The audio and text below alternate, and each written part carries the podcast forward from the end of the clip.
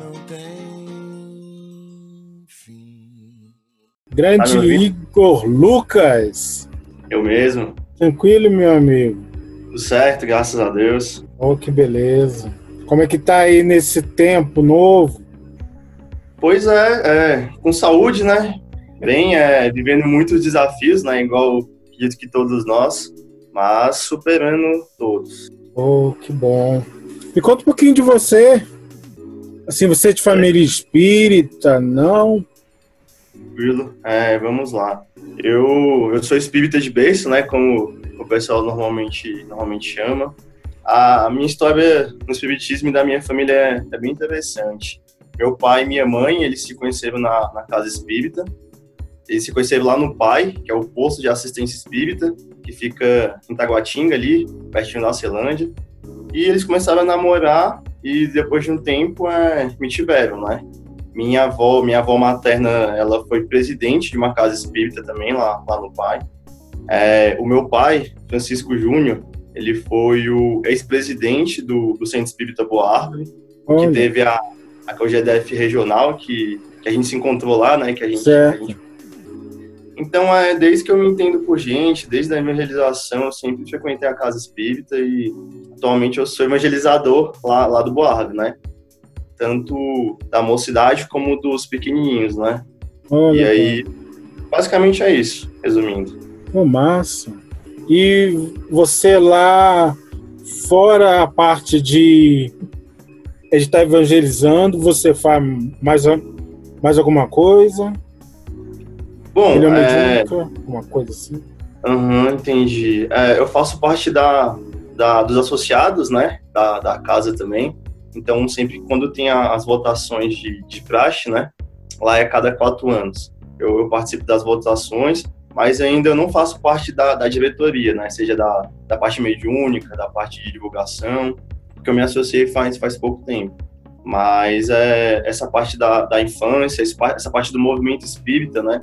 A gente procura tá bem atuante, não só na Celândia, mas como nos eventos que tem aqui no DF também. E, assim, você faz faculdade? Ou já terminou? O que, que você trabalha? Bom, eu sou, eu sou formado em Direito, Oh, formei no ano de, de 2018 pela Católica. É, atualmente eu, eu não estou trabalhando, mas eu, eu estudo para concurso, né? Procuro. Vai ter concurso da Polícia Civil, vai ter boas oportunidades e é uma área que, que eu me interesso, né? Então eu tô, eu tô nessa batalha aí, né? É- é- estudante também é uma profissão, né? É uma profissão muito E você quer trabalhar na polícia em quê? Ser delegado ou você pensa só ser um trampolim para algo maior? Sim, é, a parte da polícia, meu pai foi policial militar, então eu tenho um exemplo bem bacana dele. É, é uma profissão que mexe muito com a questão da justiça, né? Certo. Do- dos ideais morais também. Eu penso em ser agente, agente de polícia, é a parte mais é, operacional, de, de trabalho da rua, né? Então, é, agora eu tô pensando em ser da Polícia Civil, mas ganhar qualquer outro concurso, Polícia Federal, esses cargos de, de polícia eu, eu gosto bastante, porque eu tenho facilidade em, em direito penal, né, que é, é a matéria que eles mais cobrem. Perfeito. As pessoas, seus colegas de faculdade, sempre perguntaram muito sobre a doutrina espírita ou, ou não? Assim, é, poucos, para ser bem sincero, poucos, poucos perguntavam, mas o- os que perguntavam tinham muita curiosidade, né, como, como, por exemplo, se a gente tinha algum tipo de vestimenta, a gente se vestia de branco, né, e eu falava, não, a gente vai com a roupa normal, né, igual trabalhar, é, umas coisas bem engraçadas, né, perguntava se a gente, se a gente usava símbolos, imagens, né, e aí eu comentei que, que não, a gente, a gente não fazia é, uso, uso disso. Então, então são, são questionamentos bem simples, assim, né? O pessoal vai muito pelo jargão social, né? Do que, a, a, o, que o que tá na rua, assim, o que o pessoal fala. Entendi. E dentro da doutrina espírita, você tem mais algum objetivo? Assim, porque você criou um canal, mas você já faz palestra dentro da casa? Não? Não, a, ainda não, né? Eu, eu tô com 24 anos, fiz aniversário ontem. A, Parabéns! Valeu, obrigado. E, assim, eu tô na mocidade desde os 16 anos, né? Então, são, são oito anos, assim, de, já de caminhada, né, de aprendizado. Ainda não sou palestrante de palestrante da reunião pública, né? É. Que, no caso, é uma das principais atividades da casa. Mas eu acho que é um, é um caminho, né? A gente vai subindo degraus, né? Na, na doutrina espírita, na vida. E pretendo, pretendo ser, ser palestrante, né? Pretendo divulgar a nossa doutrina da, da melhor forma. E você tem irmãos, Igor? Sim, tem. Mais velho, mais É, novo? atualmente. É, sou- eu, eu sou o neto mais velho da, da família do- da parte do meu pai. Certo. Então, meus pais são separados. Por parte de pai, eu tenho dois irmãos mais novos. O, o Luiz está com 17 anos e a Helena tem 20 anos. E aí, por parte de mãe, tem um síndrome de Down, muito bonitinho. Ele é o, é o Ian, Ian Lucas. Que Ele bacana. parece um, um índiozinho moreno. Ele tá com 15 anos também. Caramba, 15 anos. Que legal. 15 anos. Que legal. E como que é a questão da síndrome de Down? Quando você soube? Que quando você soube, você tinha 9, nove anos? 9 Foi, anos, tinha né? 9 anos. Quando ele nasceu, foi tranquilo? Foi difícil? Como que foi isso pra ti? É, minha mãe. Eu não tava na hora do parto, né? Na hora do parto. Ficou sabendo só na hora do parto. E na hora eu tava na casa da minha avó. E. E aí eu vou contar primeiro o que minha mãe sentiu no momento, né? Ela, ela me conta. Assim, pra ela foi uma surpresa. é, porque é, na gravidez não tinha como saber que o Ian ia ser síndrome de Down, né? Mas a, a minha mãe teve o Ian com. Eu acho que com. Deixa eu ver. 45 anos. Foi. Então foi uma, uma gravidez assim, é, bem, bem posterior, né? Com idade mais avançada. Então tinha esse risco. E aí, mas na hora, assim, não, não foi nenhum choque. É, é, minha mãe queria ter, ter o Ian. Foi uma gravidez com, com muito amor, né? Então nós abraçamos ele de uma forma, assim, muito, muito bonita. E, e hoje eu te falo que acho que a pessoa que eu sou mais ligado, ah, assim, falando de família, é, é o Ian, né? Eu sou, sou como se fosse um, um pai irmão para ele, né? Um, um grande exemplo. Nossa, que bonito, cara. Bacana mesmo. E aí é a gente a gente faz muitas coisas juntas, assim, a, a síndrome de Down é, é a trissomia do cromossomo 21, né? Ao invés de ter dois, eles têm três. É, são crianças assim que você tem que ter um pouco mais de paciência, que tem uma dificuldade no aprendizado, mas eles recompensam com, com muito amor, caso, é, com muito carinho, sabe? É, acredito que você, o pessoal que está vendo, deve já conhecer crianças assim, né? São crianças muito, muito amáveis. E, o Ian, o Ian é tudo para mim. Falar do Ian é, é falar de alegria, é tirar um sorriso do meu rosto. Pô, que bacana. Muito, muito legal. Ele tá estudando assim, e ele tá em que série? Assim, como ele é down, ele participa da classe, classe especial. Aí, com essa parada da, da pandemia, né, a gente está estudando em casa. Mas, assim, eu não sei te dizer qual a série que ele, que ele tá, né? Certo. mas ele tá sendo alfabetizado, é, ele consegue falar assim com a gente, o que ele consegue ele pede. Só que ele é espertinho também, ele às vezes ele, ele é muito preguiçoso, o ele quer me enrolar, mas eu já, já tô mais esperto que ele. Que bom, cara. Que massa. Que massa. Ô, Igor, esse é nosso, é nosso quadro, chama Cinco Estrelas, para quem não sabe. E a gente fala de cinco temas que a gente conversa antes. Então você mandou cinco temas e a gente vai, vai conversar sobre esses cinco temas. Beleza? Deixa eu só te perguntar, minha imagem tá muito escura ou tá não, tá assim? boa. Só tá um pouquinho longe, mas tá de boa. Mas Um tá longe, bem nítido. Um pouquinho pra perto. É. Acho que agora tá melhor, né? Tá, tá melhor. Beleza. Bacana. Então vamos lá, você mandou cinco temas para mim. É, o primeiro que você falou aqui é mocidade espírita, movimento espírita, juvenil e adulto. Como você vê o movimento espírita? Boa pergunta. Boa pergunta. É, vamos lá. é, aqui no Brasil, quer dizer, aqui no DF, né? Mas também acompanhando pelas redes sociais, eu vejo que o movimento espírita ele cresceu muito, é, principalmente nesse século XXI. Eu vejo o movimento espírita com um potencial enorme de, de levar né, conhecimento não só para as pessoas aqui do nosso país, né? Já que o Brasil é, é, a, é a pátria do, do evangelho, né? A pátria do espiritismo mas também levar para outros países, né? Já temos muitos ícones, né, do espiritismo que fazem isso. É, tem, tem o Haroldo, tem o Divaldo, né, que vem nessa caminhada há quantos anos, né? E falando mais no DF, Eu, eu gosto bastante, eu acho que o movimento espírita daqui é, é bem unido, né? Falando mais especificamente de jovens, tem a Cogedef, que eu, eu participei por duas vezes, e é uma experiência, assim, pô, sensacional, eu só tive boas lembranças, é, muitas risadas também, né? Muito conhecimento. Então, eu acho que tem, tem tudo para crescer, mas também falta um pouco a questão da organização, a questão da mais da unificação das, das dos coordenadores, né, da, das regionais, mas eu vejo que tem um potencial enorme. E o jovem, como que você vê dentro do movimento? Você acha que o pessoal envolve bem o jovem dentro da casa espírita? Você acha que o jovem é aquele que só serve para pegar cadeira, ajudar no, lá no almoço? Como que você vê o uhum. jovem dentro da casa espírita? Boa pergunta também. É, é, infelizmente, eu, eu, o que eu percebo na minha casa espírita, na casa espírita que nas outras que eu frequento, né? Eu, eu também eu também vou lá no, no GAEB, é Grupo de Assistência Espaço Nuf, né, que fica aqui em Sul. É massa, só lá a gente então, demais.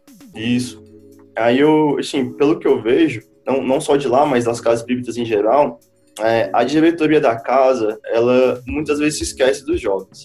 Ela se esquece porque muitos pais, né, é por falta de informação também, acreditam que a evangelização infantil, a mocidade, é o lugar que a gente vai, que você vai e deixa os seus filhos lá, como se fosse uma creche. Só Sim. que a mocidade, a evangelização não é isso, né? Os evangelizadores têm um preparo, né? Quantos cursos eu e o pessoal lá do Borra já fizemos, é, tem todo um preparo de aula, né? É todo um conhecimento passado com base nas obras básicas. Então, eu acho que tem que haver uma valorização maior dos dirigentes da casa, né? Uma, uma crítica construtiva para o nosso movimento melhorar, né? E falando de jovem, antes eu, eu entendo que jovem é um estado de espírito. Jovem não tem nada a ver com, com idade, né? Acredito que você deve concordar também comigo que é, eu vejo muita, muitas pessoas que têm 50, 60 anos, que têm um espírito de jovialidade maior do que outros que têm 20, 30, né? Então, o jovem tem que ser mais valorizado na, na casa espírita, né? Essa, esses novos espíritos que, que estão reencarnando, né, nesse, essa última chamada, né, para o mundo de regeneração, eles têm um potencial muito grande, muito, muito grande mesmo, de, de transformação da sociedade. São, são espíritos é, muito intelectuais, pensantes, críticos. Então, acho que tem que ser aproveitado um pouco melhor essa mocidade. Qual é o vulto espírito que você mais admira? Qual o? O vulto, a personalidade espírita que você mais admira. Ah, Chico Xavier, sem sombra de dúvidas. Por quê? Chico é demais. Ah, tem tanta coisa para falar de Chico, né? São, é difícil, né? São tantas qualidades. Mas é o exemplo, né? Que ele, que ele deixou de, primeiro de humildade, de, de entrega né, à, à, doutrina espírita, né, com ele mesmo no final da vida com tantas doenças, né, e, e mesmo correndo atrás para deixar é, bons livros, né, bom, bons exemplos para a gente. É, Chico é, é maravilhoso demais. Qual o livro dele que você mais gosta? Hum, caramba. Você só tá me fazendo perguntas difíceis, hein, hoje. Rapaz, tu veio aqui, velho é pra. Bate-papo é isso aí, a gente conhecer você. É, tá certo. Tipo assim, é, eu vou falar de um, de um que pouca gente deve conhecer e que eu tô até postando lá, lá na página do Instagram. Ele é bem pequenininho, assim, deve ter umas, umas 80 páginas, só que ele é bem pequenininho. Ele se chama Todo Dia Noite. Nossa, eu não conheço. Todo Dia Noite. Pois é, pouca gente conhece. Ele é da editora ID e tem a versão dele todo dia, dia, né? São, são mensagens curtas que você pode ler antes de dormir e ao amanhecer. E eu tô postando lá no canal, fazendo, do Instagram, na verdade, fazendo uma série, né? Então são, são mensagens, assim, que, que te traz um sentimento muito bom, né? São mensagens de quatro, cinco linhas, algo muito curto, muito bacana a, a proposta do livro. E hoje é o livro que eu, que eu mais gosto, né? Mas, mas, mas Chico tem, tem muitos livros, né? E é de qual espírito? São de vários espíritos ou qual ah, espírito? Eu acho. É interessante também. Eu acho que foi, foi o próprio Chico que fez. É, assim como Kardec faz os comentários né, em cima da, dos espíritos, eu acho que não é de nenhum espírito, eu acho que é a autoria própria do Chico. Posso estar errado, mas inclusive eu posso até é, comentar com vocês depois sobre, sobre isso. Mas tem na internet. Oh, show é de bola. Vou procurar ler. Massa. Legal, massa. legal. você falou também aqui que queria falar sobre família. Sim. Eu, assim, importante. eu não vou perguntar o que você acha da família. Eu quero, eu vou perguntar como que você lida com a sua família. É, é uma pergunta muito boa também, porque é, a minha família, apesar que eu acho que muitas pessoas têm pais separados, igual, igual eu, né? Mas não é aquela família tradicional, né? De, de ter o pai, a mãe em casa, né? Os irmãos. Mas apesar de tudo, eu me lido, me dou muito bem, assim, com, com minha família. É, tanto do, da parte do meu pai e da minha mãe, ele, eles são espíritas, né? Então essa questão da religiosidade nos aproxima muito, é, tanto em, em, momentos bons, né? Quanto em momentos ruins. É, o culto do evangelho no lar é, é muito importante, né? Na, nossa casa, é, há muitos anos vem, vem sendo feito. E principalmente com meu pai, com minha mãe, que, que tem uma vivência bacana no, no espiritismo, eu procuro tomar como exemplo, né, a, a, as coisas boas. E lembrando que antes de reencarnarmos, né, no nosso planejamento reencarnatório, a gente escolhe com quem a gente vai viver. Né? Algumas vezes a gente não pode escolher, né? Não tem essa, essa oportunidade. Mas eu sei que a família é o, é o núcleo essencial, né, da nossa sociedade. É onde tem a nossa formação como pessoa, né? E eu procuro, procuro vivenciar da, da melhor forma, né? apesar que é normal de, de ter alguns problemas, algumas dificuldades, mas isso toda, toda a família tem, né? Ainda mais nessa pandemia que a gente fica muito em casa, né?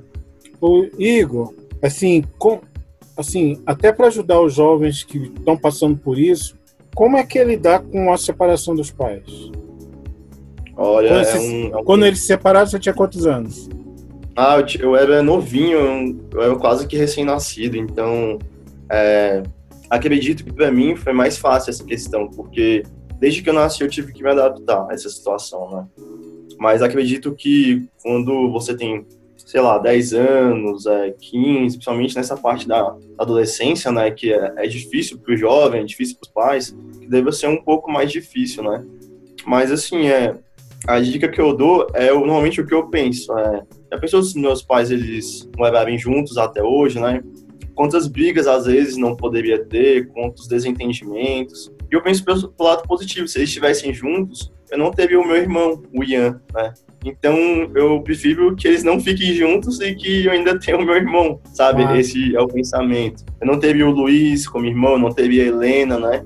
A vida teria tomado um rumo totalmente diferente. Eu não teria as coisas boas que as pessoas, né, que, que, eu, que eu tenho hoje ao meu lado. Então, a família é não seria com... tão grande, né? É, nesse sentido também é, é ver com, com olhos mais positivos, né? E que também é nada é por acaso, né, Cássio? Nós, nós sabemos, né, que, que tudo tem um porquê e, e é, é, mais agradecer, né, pelo, pelo pai que a gente tem, pela mãe, apesar de às vezes não estar em casa com a gente, né? Mas é agradecer pela, pela família que ainda temos, né? Seja um pai, seja uma avó, seja um tio, né? Temos alguém, né? nunca estamos sós. Ô Igor, é, como fazer para o culto do evangelho não ser tão chato? Hum, pergunta aí é, é legal. Eu vou. Aqui em casa, assim, meu pai, quando ele era criança, ele tinha uma dificuldade imensa em fazer o culto. Para ele era a pior coisa, porque minha avó, minha avó meio que obrigava ele, sabe? Então hoje, assim, é difícil para ele estar tá participando com a gente. É interessante até essa questão. Mas eu acho que, assim, o culto, o culto tem que ser dinâmico é, escolher os livros adequados, né? Eu acho que é o primeiro ponto. Promover a participação de todos da casa, né?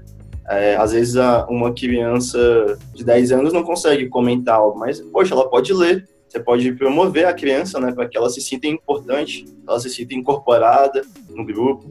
E entender que quando você faz um culto, é, você está fazendo uma caridade para você, né? Para sua família, é, você abre um foco de luz ali na sua rua que quem está passando acaba que absorve um pouco desse bem, os espíritos né, que estão precisando.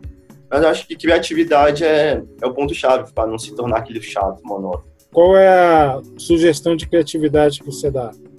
Hum, deixa eu ver. Ah, sim, você pode fazer um sorteio de quem, de quem vai ler o, a passagem do dia, quem vai comentar, porque aí você acaba que força um pouquinho a pessoa a estar tá sempre estudando um pouco para não, não, aquela vergonha, né? com os familiares. Então, eu acho que um sorteio é bacana, né? Gera aquela aflição, aquele, aquela ansiedade boa, né?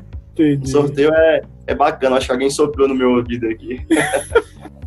é, o terceiro ponto que você botou foi reencarnação. Uhum. Tem muita gente que não acredita em reencarnação. Como você explica a reencarnação para aqueles que não acreditam? Bom, é, eu tento explicar partindo do princípio que Deus ele é soberanamente bom e justo. E, e nada melhor para explicar a reencarnação partindo dessa questão de justiça né? e de bondade também. Porque, assim como para aquela pessoa que foi uma pessoa boa, que se esforçou, Deus dá uma nova oportunidade para viver em um novo corpo, em novas experiências, Deus também dá aquela pessoa que fez o mal, que foi um homicida, que foi um, uma pessoa que, que tirou dos pobres, né, como, como por exemplo.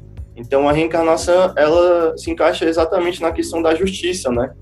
Aí a gente entra no Evangelho também na questão da justiça das aflições, as causas anteriores, né, atuais das aflições. A reencarnação ela, ela explica muita coisa, né? Porque se só tivéssemos uma vida, por que que uns nasceriam pobres, outros ricos, outros com, com doenças, né? Outros que vivem até 100, 110 anos. Ah, eu falo que antes de ser espírita, eu sou reencarnacionista, eu sou muito reencarnacionista, porque a reencarnação ela também nos dá um alento, né, de, de encontrar pessoas que, que temos saudade, né? Às vezes você é casado com uma mulher que você gosta tanto e depois de alguns anos vocês, é, um dos dois morrem e você tem aquela consolação, aquela esperança que você vai encontrá-la, né? Então eu falo que a encarnação é, é tudo de bom. Você já lembrou, já teve algum sonho com as suas encarnações passadas? Não, graças a Deus não, nem quero. é, mas, é, brincadeira à parte, não. É, é, pessoalmente, assim, eu, eu, não tenho essa curiosidade. É, eu acho que eu não saberia lidar bem, porque é que nem. Não sei se é no Evangelho também que comentam, né? Poderia exaltar muito o seu ego, o seu orgulho, ou poderia te humilhar bastante, né? Então, deixa no passado aí o, o que eu fiz, o importante é, é a oportunidade que, que eu tenho hoje, né? Você tá namorando? Sim, tô namorando. E... Minha, minha namorada é, é, a Débora, Débora Barbosa. É, ela frequenta o Gaeb também. E é bem interessante também a nossa história. Eu vou, vou contar, tô contando a minha vida toda aqui. Já, Conta. Já, já, já que tá aqui, vai lá, abre o coração. É, pois é. É, rapidinho, é, a gente se conheceu lá no, no Gaeb, né? Eu, eu tenho um problema de asma, já fiz todos os tratamentos que tem no plano terreno aqui. E a minha última cartada foi, foi lá, no Gaeb, de fazer um tratamento espiritual. E aí, nesse tempo, eu até fiquei afastado da minha, da minha casa espírita. Eu, eu fui lá procura desse tratamento. Não fui lá procura de namorado, que, que fique claro. E acabou que eu conheci a Débora lá. E a Débora também é espírita, é espírita de berço, assim como eu, a gente se conheceu. É, e parece que veio aquela, aquele negócio que você conhece a pessoa e você lembra que você já viveu com ela em outras vidas, né? A gente se aproximou muito rápido e, e até depois meu pai me revelou um sonho que ele encontrava com meu sogro e ele comentava assim, é, quem diria, hein, Nelson, que nós estaríamos juntos nessa nova reencarnação? É, quem diria que a nossa família ia se encontrar, né? E pelos sonhos da, da Débora também, é, ela, ela é médium de evidência, né? Ela trabalha lá na casa espírita com ela também. É uma pessoa, assim, que eu admiro muito, tem, tem muito conhecimento. Ela, ela lê, inclusive, muito mais do que eu, uma coisa que eu tenho até que, que melhorar. ela me dá uns puxão de orelha também, mas é uma pessoa que, que é sensacional, que eu admiro muito. Pô, que bonito. Declaração de amor, gente, aí, ó. Esses homens aí que não fazem declaração de amor, olha que bonito. É. Igor é espírita mesmo. Terceiro ponto que você colocou aqui pra gente foi a prece. Você ora antes de dormir? Eu oro toda hora. É mesmo? Eu tô, eu tô acordado, eu tô orando. Mas pra quê? Pra te dar força? Ou porque você fez uma besteira? Uhum. Por quê? Ah, então, assim, é, eu tenho eu tenho um costume assim de, de orar desde criança, né? Eu, eu hoje em dia eu não consigo dormir antes de orar. É, o nosso dia é tão corrido, né? A gente passa por tanta coisa, né? Boa e ruim, que eu acho que o, o momento do sono ele é essencial. Então, quando a gente vai para o plano espiritual, é a gente aí numa vibração positiva, né? Então, a prece é um momento muito importante, principalmente antes de dormir. Quando eu acordo, eu também tenho o costume de orar antes de sair da minha cama, para começar o dia numa energia bacana, né, com, com bons pensamentos. Praticamente, não vou falar 100%, mas quase sempre que eu vou sair de casa, eu faço uma oração também. É, seja o Pai Nosso, seja um bom pensamento, né, que também é uma oração. Então, a, a oração tem uma força muito, muito grande, né? Ainda mais nesse momento que a gente está vivendo, né? E o que, que você está achando disso tudo? Quando você faz sua prece, o que, que você recebe de intuição para esse momento que nós estamos aí em distanciamento social? Ah, então, é, é, normalmente quando eu faço a prece, me vem muito duas palavras na, na mente, né? Isso eu entendo que é a boa intuição, né, do, do meu espírito protetor, do meu, do meu espiritual, que é fé e coragem. Fé, né, de acreditar que, que tudo vai passar, é, não podemos ficar desacreditados que é o mundo está jogado ao acaso, né? Que temos um Deus que é bom, né? E coragem para superar, né? Essa, essa, essas dificuldades, né? Minha mãe me deu um quadro assim, mais ou menos desse tamanho, ele é bem pequenininho, e aí eu coloquei no meu quarto. E todo dia que eu acordo, eu já acordo olhando para a palavra coragem. E normalmente ela fica de frente para minha mesa de estudos, né? Então eu tô sempre olhando assim para a palavra coragem, né? Uhum. É, é, preciso ter coragem né, na nossa vida, né? Senão a gente, a gente muitas vezes estaciona. O Igor, você quer ser policial. É... Pretendo. Hã? Pretendo. Então, uhum. é, como que você lida com a questão da violência, sendo espírita? Como que é isso para você? Como que você começa a trabalhar isso dentro de você? Porque isso se realizando, você já está se preparando emocionalmente, espiritualmente para essa tarefa? É uma, é uma tarefa que requer muito muito esforço, né? Muita, muita inflexão, né? Porque o que a gente vê muito na, nos noticiários, né? Teve aquele episódio do policial nos Estados Unidos que infelizmente matou um negro. Isso repercutiu muito e não é o primeiro caso, né? Nós sabemos. É, é de ser mais é, humano, né? Entender a outra pessoa como, como igual a você. É, se preparar é, fisicamente, emocionalmente, mas antes de tudo espiritualmente, né?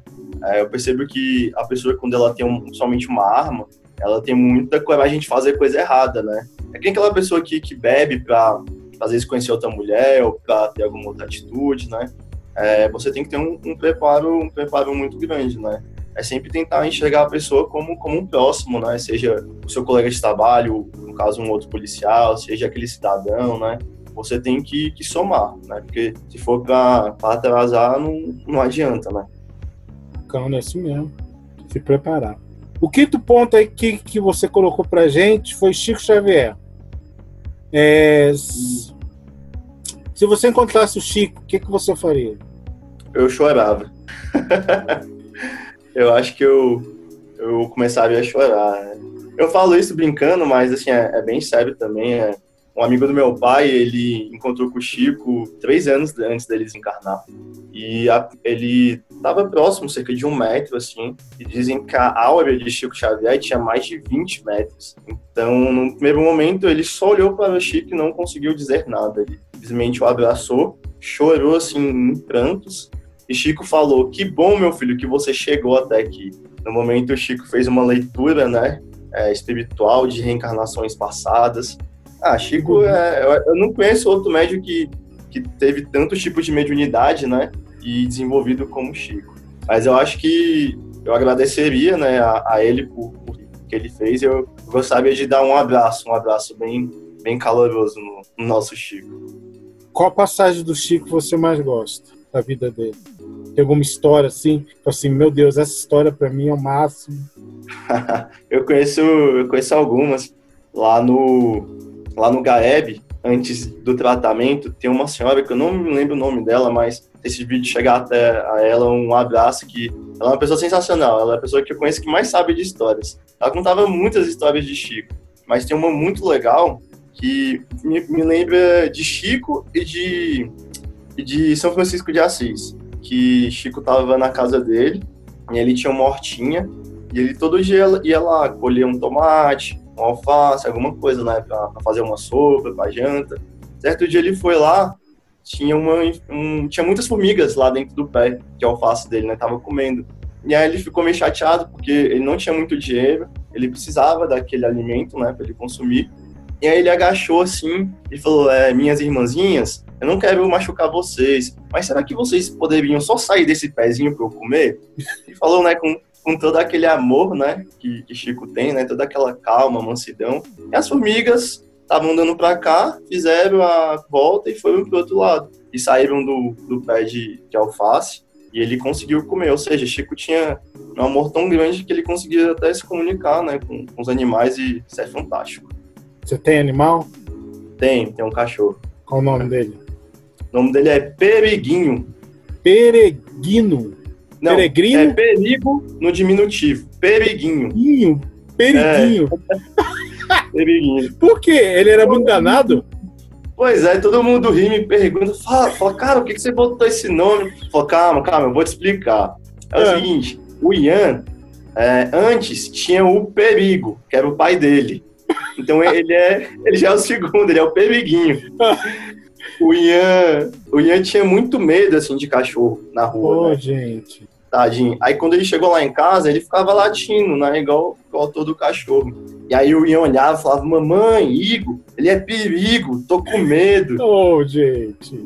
Aí pegou, né? Ele ficava, perigo, perigo. Oh. Ficava falando isso e aí pegou o nome aí. Depois a gente explicou pra ele, não, que ele é amiguinho, que ele vai te proteger. E hoje o Ian é colado com ele, é quem, quem tiver curiosidade, né, de, de, ver os dois, que é a coisa mais fofa que existe, lá no meu Instagram tem uma foto do, do Ian abraçando um cachorrinho. E aí quem for lá na página, né, vai ver meu Instagram e quiser ir lá para conhecer o Ian, o Ian é uma figura. Igor, a gente está acabando. Eu queria agradecer, velho. Não sabia que você, assim, você tem uma história muito legal, cara. É, eu, eu agradeço, Cássio, pela, pelo convite, né? A gente já tinha se encontrado lá, lá no Boarve, né? Foi, foi bem bacana. Eu lembro que eu tava com o Arley, que é outro companheiro lá na sala, e aí você gostou da nossa dinâmica, né? E até convidou a gente para estar tá participando depois da, da COGEDEF e tal. Então eu, eu tenho que agradecer, né, pela oportunidade. É, pelo, é, o canal de vocês também lá no, no, YouTube tá, tá bem bacana, né? Parabenizar você, a, a Elo também, que, que tá com a gente aí direto. É massa. Então, valeu, valeu pela oportunidade. Então é só agradecer a você, ao, ao pessoal da FEDEF também, ao pessoal que está assistindo a gente, né? E vamos seguir aí juntos, né? Divulgando o espiritismo nessa caminhada aí, aí do bem. A gente precisa. Para terminar, a sua frase de vida. Minha frase de vida? Caramba, você me pegou demais hoje. Eu não vim preparado para esse tipo de pergunta. Pensou o quê, velho? É para brilhar a luz aqui. É, com certeza. Mas deixa eu ver a minha frase. Pode de... ser uma frase que você usa sempre para você, nos ah, momentos difíceis, de alegria, não sei. Sim. É, bom, é, é, mais ou menos uma frase. É, é que a gente não, não desista das pessoas, das coisas da nossa vida e que a gente tente. A gente tem que tentar, porque a gente não sabe até onde que podemos chegar, né? Temos um potencial muito grande, às vezes você fala, ah, não vou fazer isso. Mas se você tentar, se você ela ia conseguir, né? Então, que se, é, sejamos perseverantes, né? Acho que a perseverança ela se encaixa muito, ainda mais nesse momento que a gente que a gente está vivendo. Meu amigo, um abraço, fique com Deus, sucesso para você. Precisar de mim, estamos aqui. Sigamos junto aí que a gente tem que divulgar a luz. Verdade. Valeu, Cássio. Abraço. Tchau, tchau, pessoal aí. Tchau. Tamo junto, viu? Até Muito mais. bom para você. Valeu. Também, valeu.